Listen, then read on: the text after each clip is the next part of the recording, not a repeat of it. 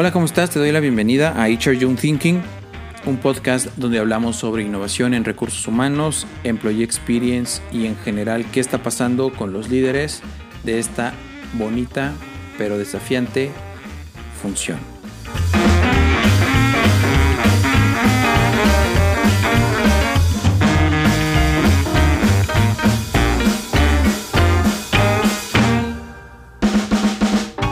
El día de hoy platico con Mónica Flores. Mónica Flores es directora de recursos humanos para Penguin Random House. Es una de las principales editoriales a nivel mundial y tiene una perspectiva muy interesante sobre el impacto y la responsabilidad social a partir de las áreas o desde las áreas de recursos humanos. Espero que te guste el episodio de hoy. No olvides seguirnos en Instagram y en LinkedIn. Bienvenido, bienvenida a HR Young Thinking. Hola, ¿cómo están? Me da muchísimo gusto poder recibir el día de hoy en HR Young Thinking a Mónica Flores. Mónica ahora se va a presentar eh, con nosotros, pero es una gran invitada. Está a cargo de un área de recursos humanos en una empresa importante que ahora nos platicará un poco. Y bueno, sin más preámbulo, Mónica, te doy la bienvenida y te agradezco mucho que hayas aceptado esta conversación el día de hoy para HR Young Thinking. ¿Cómo estás primero que nada? Antonio, gracias a ti por la invitación. Muy contenta de estar participando contigo en este podcast. Em, contarte que, que, estoy muy interesada en todo lo que se está haciendo con esta herramienta, entonces muy contentos de estar participando. Ah, pues muchas gracias. Yo estoy seguro que va a ser una buena charla. Y bueno, para empezar con la charla, Mónica, me gustaría preguntarte quién quién eres, eh, a qué te dedicas, pues, y un poquito si nos puedes hablar un poco de tu trayectoria para poder ir encuadrando lo que será la charla de este episodio. Pero, ¿quién es Mónica Flores? Claro que sí, Antonio. Bueno, Mónica Flores es, es una profesional en recursos humanos que inició su carrera hace ya 16 años, ¿no? Eh, toda mi formación, toda, toda la la trayectoria que tengo siempre ha sido muy enfocada al área de recursos humanos, desarrollo organizacional como especialista. Em, pasando por todas las áreas, ¿no? Que ustedes ya deben de conocer seguramente, ¿no? Desde administración de personal, compensación y beneficios, relaciones laborales. He estado también muy involucrada en proyectos enfocados a change management, ¿no? Toda la parte de cultura, de diversidad, y sobre todo la parte que me llama mucho la atención y por lo que yo creo que me enfoqué a esta carrera fue sobre todo la parte social, la parte de la responsabilidad social, de la, de la ayuda a los demás a través de nuestras prácticas, de nuestros procesos como recursos humanos. Entonces eso es lo que, lo que soy, eso es lo que hago. Eh, las tendencias obviamente de hoy en día de recursos humanos nos marcan sobre todo que tenemos que empezar a involucrarnos en áreas como employer branding, ¿no? Y que ese employer branding, pues es darle esa fortaleza a nuestra marca como empleadores para retención, para atracción de talento. Entonces, eso creo que es ahorita algo en lo que nos estamos enfocando mucho en trabajar. Yo, yo estoy como parte de una organización, estoy como parte de una editorial. Eh, este editorial se llama Penguin Random House Grupo Editorial. Es una editorial que a nivel mundial es considerada como la número uno. ¿Por qué la número uno? Porque tiene distintos sellos. Sellos editoriales como son Alfaguara, Grijalbo, Bolsillo, Plaza Janés, Salamandra, más recientemente nuestra adquisición de Molino. Em, y tenemos obviamente una serie de títulos, una serie de divisiones este, muy interesantes para todo el público que le gusta leer, que le gusta seguir aprendiendo de distintos, ya sea ámbitos comerciales, literarios o hasta el infantil y juvenil. Qué padre. Me gustaría, eh, Mónica, ahorita que nos platiques un poco, estoy tomando muchas notas de la conexión de HR con, con esto, con esta industria. Eh, eres la primera persona con la que platico desde la función de HR en, en esta industria y me parece muy, muy interesante eh, profundizar en ello. Pero antes déjame preguntarte, ¿qué es lo que más te gusta de recursos humanos? Pues te puedo decir que lo que más me gusta es la parte de poder promover ese desarrollo y esa formación a los demás. ¿Por qué? Porque no solo es administrar un recurso no solo es administrar una persona más en una plantilla, es poderle proporcionar a, proporcionar a esta persona las herramientas, conocimientos, ya sean técnicos o soft skills, para que puedan seguirse desarrollando no solo en su posición actual, sino en posiciones distintas dentro de una organización o en su, vida personal. ¿Por qué? Porque hoy en día los aprendizajes que tú tienes no solo te van a ayudar a estar bien en la empresa en la que participas, sino que te van a ayudar a tener una experiencia para empresas o negocios futuros que tú puedas llegar a tener como independiente profesional. Entonces creo que el área de recursos humanos es una área que acompaña muy bien a todas aquellas personas que, que quieren desarrollarse en una organización, ¿no? que quieren aprender skills de liderazgo. Entonces creo que eso es lo que más más me gusta del área de recursos humanos. Sí, y, yo creo, Mónica, que tiene un impacto, o sea, como muy importante en el desarrollo de las personas, como, como lo comentas, eh, no solo al momento o durante su estancia en una organización, sino para su vida. Eh, y dentro de todos los roles que has tenido, eh, tienes una trayectoria bastante amplia mencionaste hace un momento que, lo que más te gusta y, se conecta con lo que me acabas de contestar es de ayudar en la parte social y de generar una experiencia para los colaboradores. Eh, actualmente, ¿cómo vislumbras tú la diferencia entre lo que llevas haciendo? Y es pregunta, ahí me puedes decir que no estás de acuerdo. Lo que lleva lo que llevamos haciendo en recursos humanos durante muchos años y el nuevo modelo de experiencia al colaborador. Eh, ¿Lo ves como algo disruptivo, como algo nuevo? Eh, ¿Lo ves como algo fácil de adaptar? ¿O cuál es tu opinión general sobre este modelo? Yo te puedo decir que sí es algo fácil de adaptar, porque hoy en día muchas organizaciones lo están haciendo, ¿no? Pero hay otras organizaciones que prefieren la forma tradicional, lo cual es válido porque es una administración tradicional de un recurso, ¿no? Contratación, pago de nómina, eh, dos cursos que necesites y estamos listos, ¿no? Pero eso creo que es para, ti, para un tipo de organizaciones mm, muy, muy administrativas. Hoy en día las organizaciones más em, dinámicas requieren este tipo de modelo, ¿no? Un tipo de modelo que te lleve a generar una marca, ¿no? Una marca empleadora, una marca personal, una marca donde tú como colaborador te sientas, em, ahora sí que, ¿cómo lo podríamos llamar? Orgulloso, ¿no? Y que tú mismo promuevas tu propio desarrollo a través de herramientas que te brinda la organización y a través de un área que te acompaña como es recursos humanos para generar este crecimiento. Entonces, yo creo que el nuevo modelo que tenemos hoy en día o la nueva responsabilidad que tenemos hoy en día, que es el generar este employer branding, es lo que nos puede ayudar a generar un mayor sentido de pertenencia y un mayor, ahora sí que orgullo de trabajar en, una organización. Em, hay organizaciones, como te decía, que son muy tradicionales, pero porque a lo mejor esa organización o su tipo de estructura es muy administrativa y también es válido, ¿no? Porque son otro tipo de procesos o son otro tipo de demandas de un cliente pero las organizaciones se están moviendo hacia el otro, hacia el otro modelo. Sí, y, y, justo eso me llama mucho la atención que comentas, Mónica, porque yo sí percibo como mucha resistencia en organizaciones mucho más transaccionales o de un modelo muy, muy, muy administrativo que siguen en este, eh, en este ciclo, digamos, del employee life cycle o, un ciclo más tradicional de desde la contratación hasta el retiro. Eh, y, dijiste algo al final, que todas las, que las organizaciones están moviendo hacia allá. Entonces, ¿tú percibirías que aquellas organizaciones que siguen manteniendo estos modelos tan transaccionales tienden a moverse hacia allá? Eh, o, qué les va a pasar si no, si no se adaptan o si no empiezan a innovar en, en cómo llevan a cabo esos procesos? Es decir, ¿les ves vida a estas organizaciones y a la función de recursos humanos, no sé, dentro de cinco o seis años? Yo te puedo decir que siempre van a existir organizaciones que puedan empatar con un tipo de personalidad o de un estilo de trabajo de ciertas funciones. Yo no digo que no les vea vida a estas organizaciones, Sin embargo, yo les veo una vida a lo mejor mucho más, em, ¿cómo le podríamos llamar?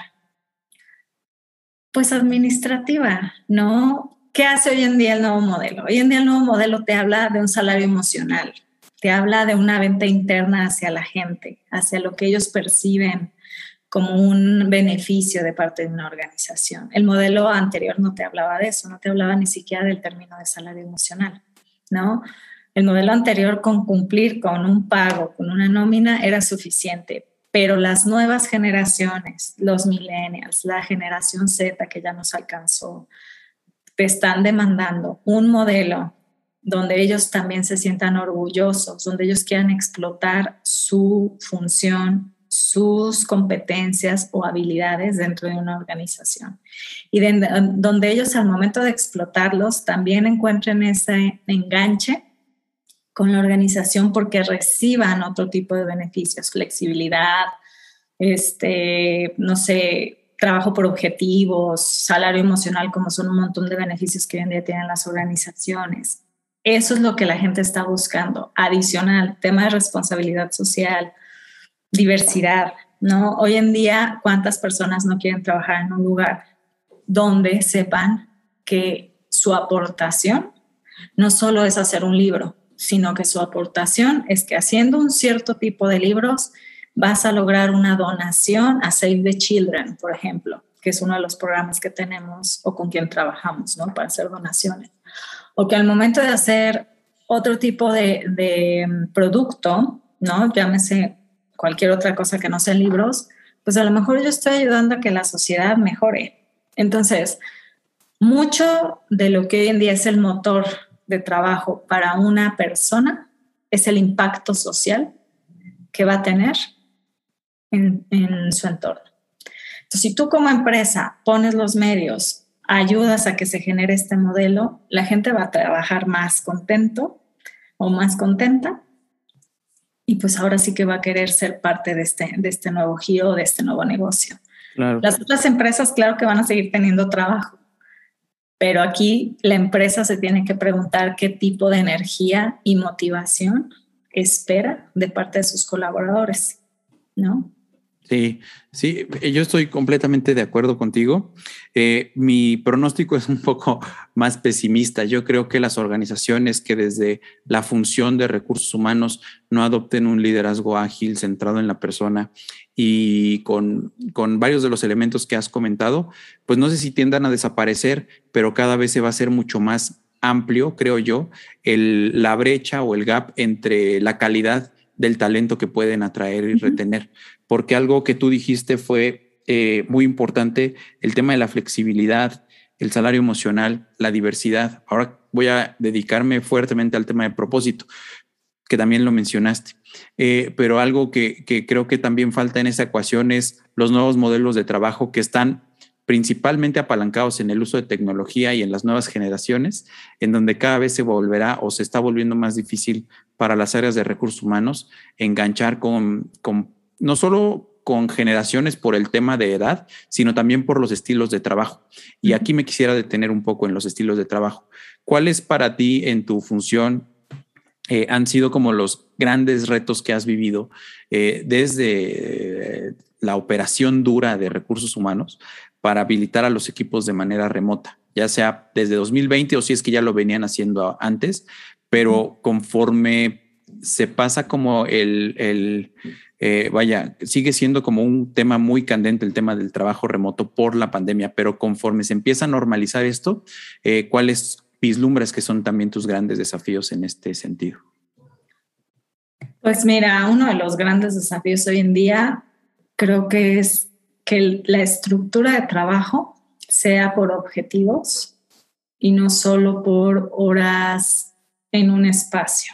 Por lo tanto, cuando nos enfrentamos al desafío de la flexibilidad por pandemia, que ahí sí fue un desafío. Realmente antes lo que estábamos haciendo era estructurar lo típico, ¿no? Las job descriptions, este, eh, objetivos eh, para tener esto ligado a entregables, ¿no? Y que eso fuera lo que realmente se valorara de una posición y no un tema solamente de actitud Eso es lo que se venía trabajando antes de la pandemia. Y cuando llega la pandemia, en lo que te, en lo que te enfrentas es en eso, en que si tú no tienes una estructura sustentada en objetivos, en actividades claras, en evaluación de desempeño claro, tú no puedes decir si tu trabajo flexible o tu trabajo por pandemia fue un éxito, ¿no?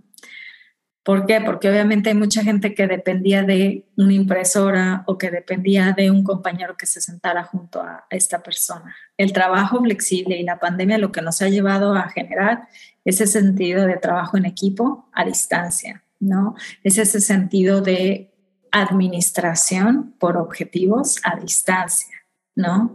Un proyecto, un entregable, un cumplimiento. Obviamente KPIs, obviamente porcentajes de entregas o porcentajes de avance, ¿no? Toda esta medición de, que te enseñan en un project management o en una sesión de project management es en lo que te ha llevado a lo que te ha llevado esta situación. Creo que ese ha sido el desafío. Generar en la gente ese sentido de autoadministración para que los entregables, la estructura y el objetivo se den. Claro. Sí, me encanta lo que dices y me gustaría conectarlo con algo que mencionaste hace unos momentos de lo que más te gusta es esta posibilidad de, apoyar a las personas a que se desarrollen dentro de nuestra función. Y, un, y algo, vaya, muy importante durante la pandemia ha sido esta, digamos, delegarles o asignarles o eh, empoderarlos para que se autoadministren, ¿no? Y transformar esos modelos de horas hombre, ¿no? En, frente a una computadora a gestionarse bajo objetivos. Pero eso que es como un, un ideal, si me lo permites, y ahora te explico por qué, eh, también ha, ha, encontrado como varios obstáculos a lo largo de estos meses. ¿A qué me refiero? A que, por ejemplo, eh, puede que yo tenga como mis objetivos bien definidos, pero a lo largo de la cadena de valor tengo que interactuar con distintas personas y entonces eso ha hecho que mucha gente esté mucho tiempo sentada en la computadora, ¿no? Entonces no hay como un correcto, una, una buena administración del tiempo o que los líderes hayan querido seguir como haciendo mucho micromanagement con sus, con sus eh, reportes y entonces los tengan en, en reuniones y con muchos seguimientos, etcétera, ¿no? Vaya, o incluso, bueno, eh, lo que también ha pasado mucho, que la gente, este, pues no se puede llegar a desconectar porque, pues como están en casa, no existe esta separación, digamos, entre la, la el, el, entorno familiar y el entorno laboral, o simplemente el hecho de tener a los hijos y todo eso, ¿no? Entonces, el, la autogestión o la gestión por objetivos pues se vuelve como ese ideal porque a lo largo de ese camino pues hemos encontrado varios bachecitos, ¿no? Eh, ¿Cuál crees que sea la responsabilidad de recursos humanos?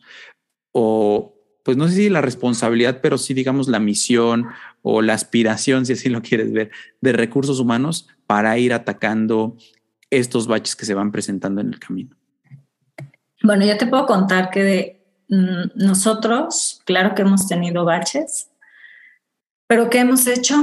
Generar un plan de formación para líderes en pandemia.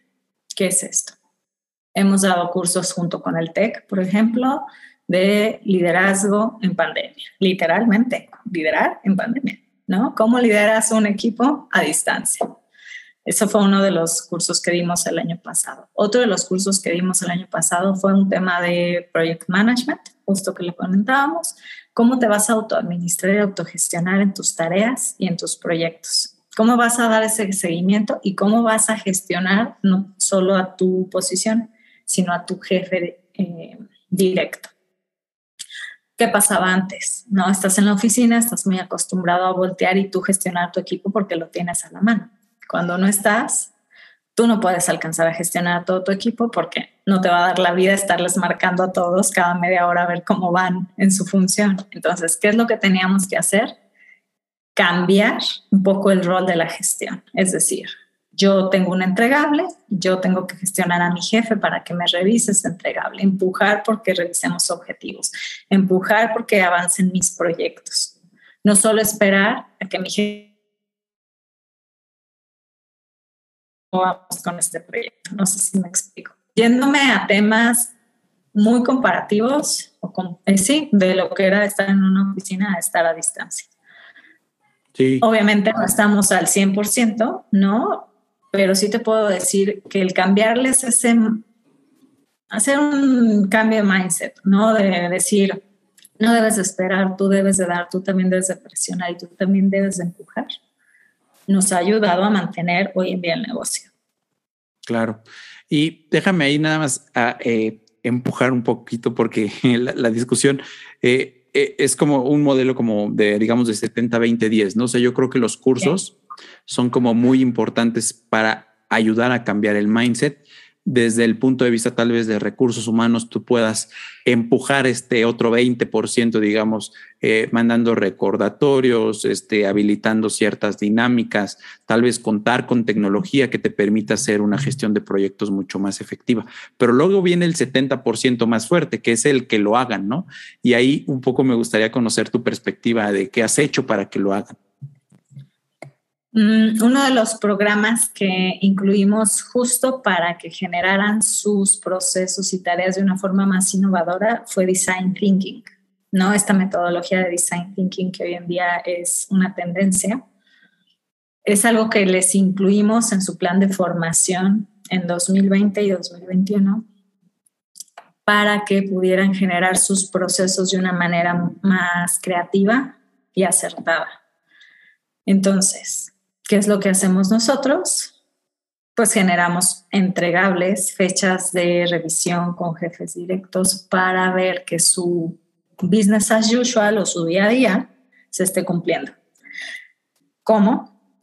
Tuvimos esta metodología, esta revisión, tienen un espacio para generar su, su afinación en procesos, en proyectos, tienen entregables mensuales o bimestrales no en todos los niveles, no en todas las posiciones. Hay posiciones que se tienen que ir a un tema bimestral porque pues no pueden generar resultados tan rápido, pero hay posiciones más transaccionales o administrativas que te pueden generar entregables mensuales.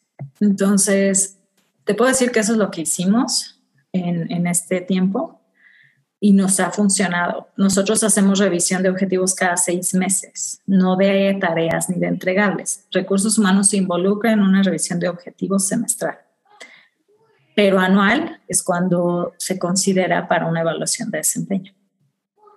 Eso es algo que también nosotros hemos estado trabajando en, en esta compañía y nos ha funcionado también. Entonces, sí es una administración un poco más flexible porque no estás encima de un colaborador y no le pides al líder del área que esté encima del colaborador.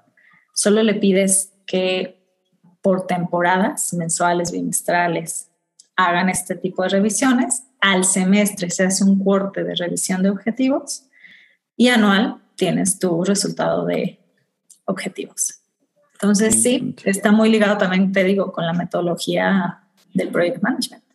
Sí, sí, me encanta que, hayas tocado el tema de design thinking. Personalmente es algo en lo que estamos muy, muy comprometidos nosotros como empresa y creemos que desde la gestión de recursos humanos se puede, pues, transformarse hacia adentro en cómo se gestiona el talento a partir de estas metodologías, pero también tener un impacto más amplio hacia toda la organización. Oye, Mónica, y me gustaría ahora que me platicaras un poco, hablamos al principio sobre impacto social, sobre employer branding y sobre propósito.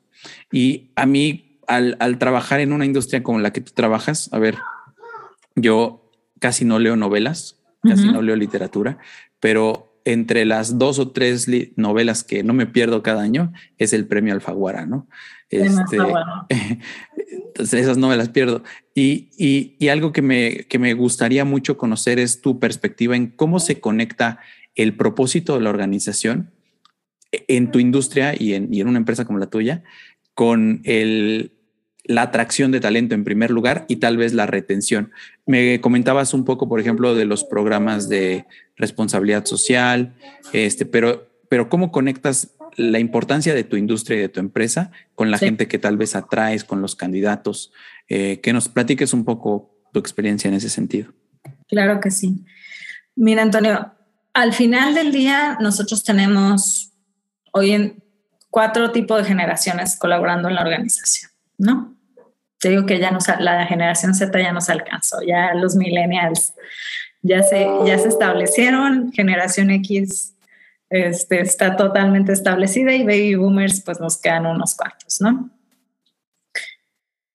A partir de la generación X, Millennial y Z, algo que les llama mucho la atención y lo hemos visto en nuestras encuestas de clima y lo hemos visto en nuestras este, sesiones de charlas con directores, porque generamos estas charlas también para propuestas de mejora, etcétera, es que a ellos les interesa tener un impacto, ¿no? Un impacto social, un impacto ambiental entonces, en temas de responsabilidad social que hemos hecho, bueno, de entrada tenemos cinco años eh, con CEMEFI trabajando ¿no? en el distintivo de empresa socialmente responsable.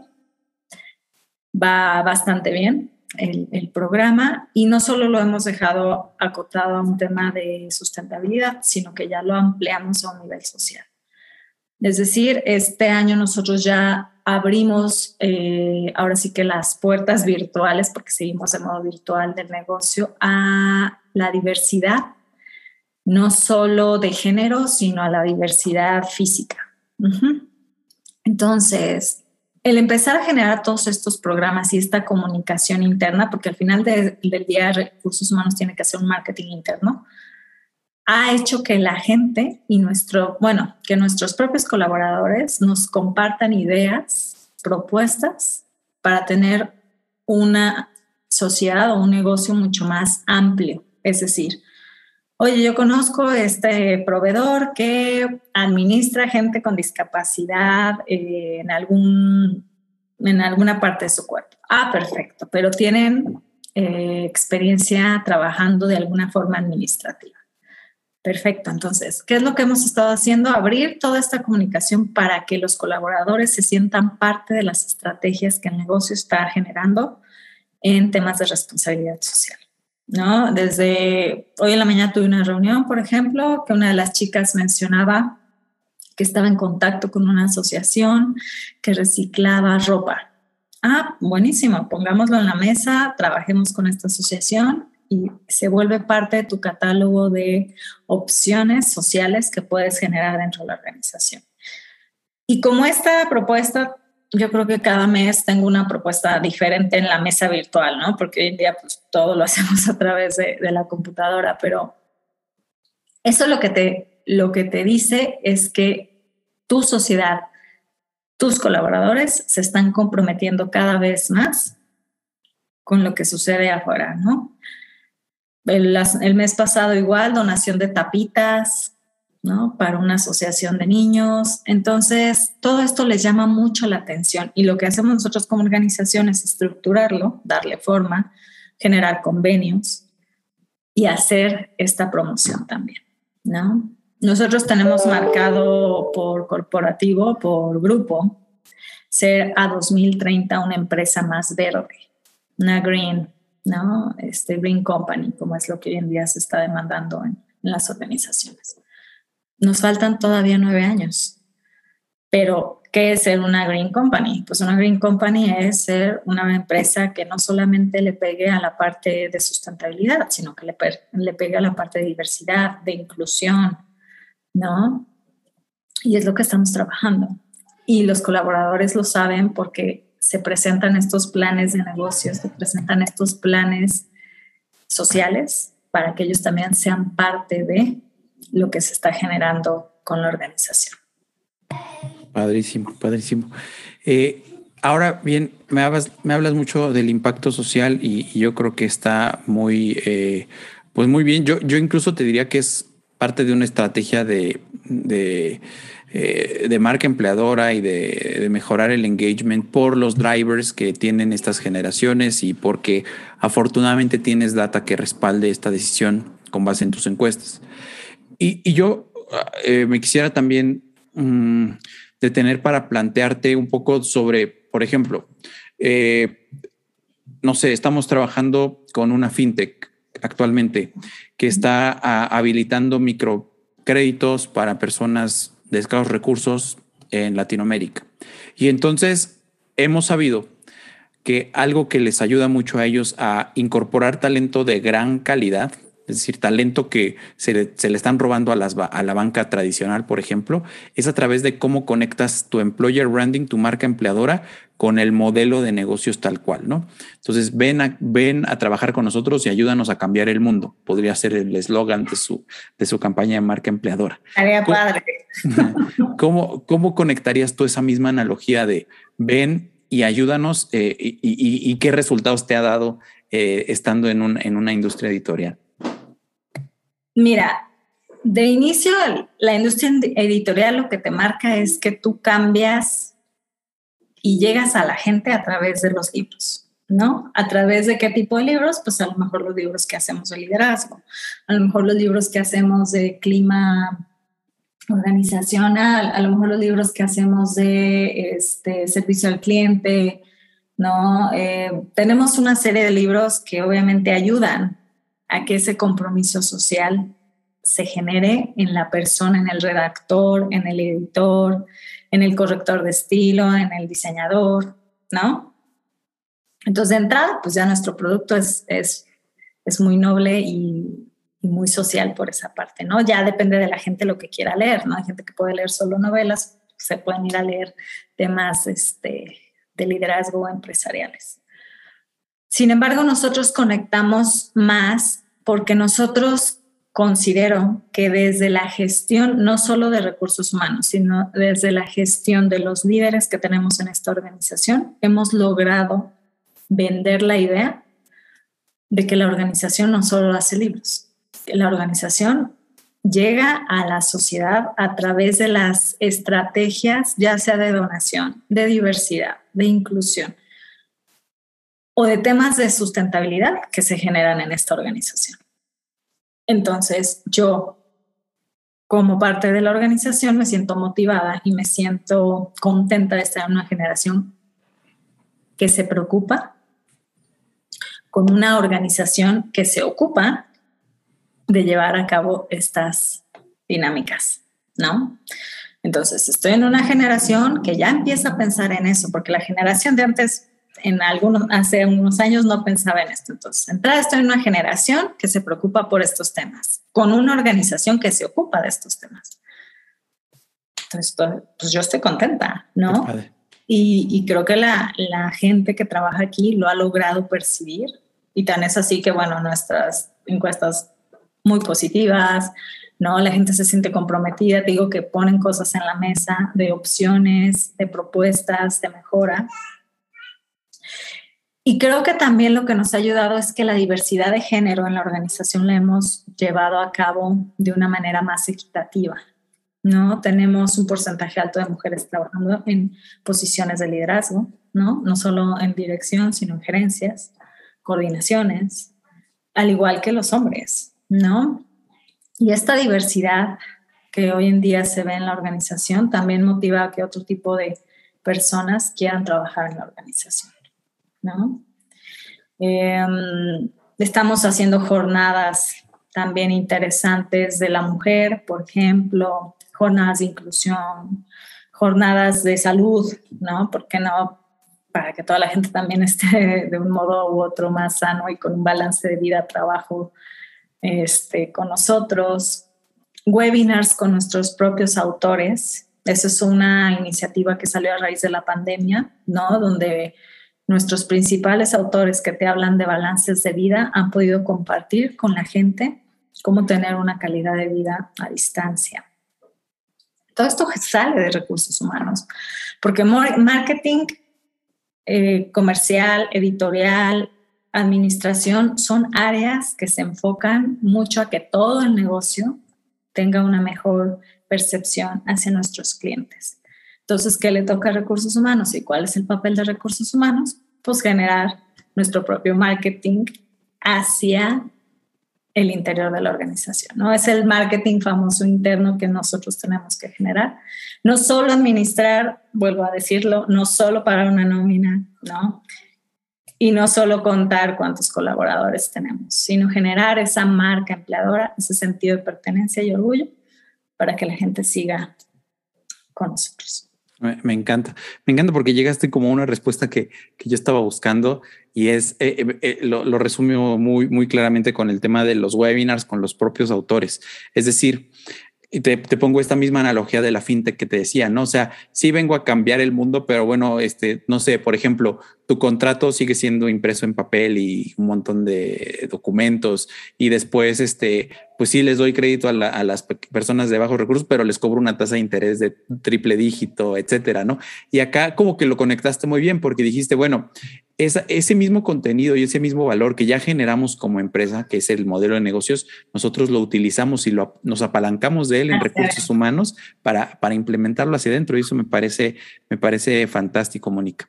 La verdad es que es una charla muy buena que espero que no sea la última. Y antes de, de despedirnos, porque el tiempo se acaba, me gustaría preguntarte, Mónica, ¿en dónde ves el futuro de la gestión de recursos humanos?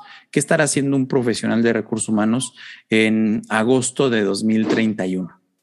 Agosto de 2031, 10 años. Pues mira, muy seguramente estaremos haciendo o gestionando igual planes de formación y desarrollo, ya no solo presenciales, sino virtuales, ¿no? Seguir explotando toda esta capacidad que tenemos de aprender, y de autoaprender a través de webinars, de talleres, de seminarios que se están dando hoy en día en línea. Entonces, creo que un profesional de recursos humanos tiene que enfocar sus esfuerzos a tener esta, esta oferta híbrida del aprendizaje, ¿no? Ya no solo antes era, te voy a mandar un curso, va a venir un instructor, no. Ahora tenemos que seguir trabajando y explotar el autoaprendizaje y la gestión del aprendizaje también a través de, los medios virtuales, ¿no? Veo también un trabajo súper fuerte y enfocado al tema social, como ya lo comentábamos ahorita, porque muchas organizaciones tienen esa misión, seguir trabajando por y para la sociedad, ¿no? ¿Cómo? Pues a través de distintos programas, a través de distintos distintivos o certificaciones, ¿no? Siendo mejores empresas para trabajar, siendo una empresa socialmente responsable. Creo que eso se tiene que seguir manteniendo y fomentando. Y el tema totalmente de la cultura este, y la gestión del recurso, tratar de comunicarlo más por este, los medios virtuales. Ya no solo era el cartel de dónde veo la misión, la visión, los valores, ¿no? Ahora tengo que generar ese marketing interno, ese marketing desde recursos humanos para que yo promueva los valores, promueva la cultura de una organización a través de los medios digitales. Entonces, ¿qué veo? Veo mucho marketing para recursos humanos, la verdad es que sí, y veo mucha gestión en línea, ¿no? Esta gestión híbrida que va a hacer que recursos humanos pueda seguir atrayendo y reteniendo el mejor talento pero a través de un medio digital. Buenísimo. Me encanta y coincido eh, contigo. Eh, Mónica, muchísimas gracias por tu tiempo, por la verdad toda la información que nos has brindado. Yo creo que tu experiencia aporta mucho valor en esta conversación, en este podcast de recursos humanos. Y finalmente, si me pudieras dejar los datos para que alguien que nos escuche, ¿cómo podría entrar en, en contacto contigo? Claro que sí, Antonio. Eh, pues les comparto mi correo electrónico mónica.flores arroba penguinrandomhouse.com. Eh, estoy a sus órdenes para cualquier duda. Eh, también los invito pues a que vean nuestras redes sociales. Estamos en Instagram, Facebook, LinkedIn y ya TikTok con estas nuevas generaciones, ¿no? Donde también explotamos mucho el contenido de la organización, de lo que hacemos. Y la verdad es que los invito también a, no perderse nuestros productos, que son nuestros libros, ¿no? Eh, hay audiolibros, hay ebooks y siguen los libros físicos en todas las librerías. Entonces, invitarlos a que sigan explorando el mundo del libro, que la verdad es un mundo muy bonito. Y en temas de recursos humanos, pues con gusto, cualquier duda, esté su orden. Padrísimo. Muchísimas gracias, Mónica, por tu tiempo y sigamos en contacto. Gracias a ti, Antonio.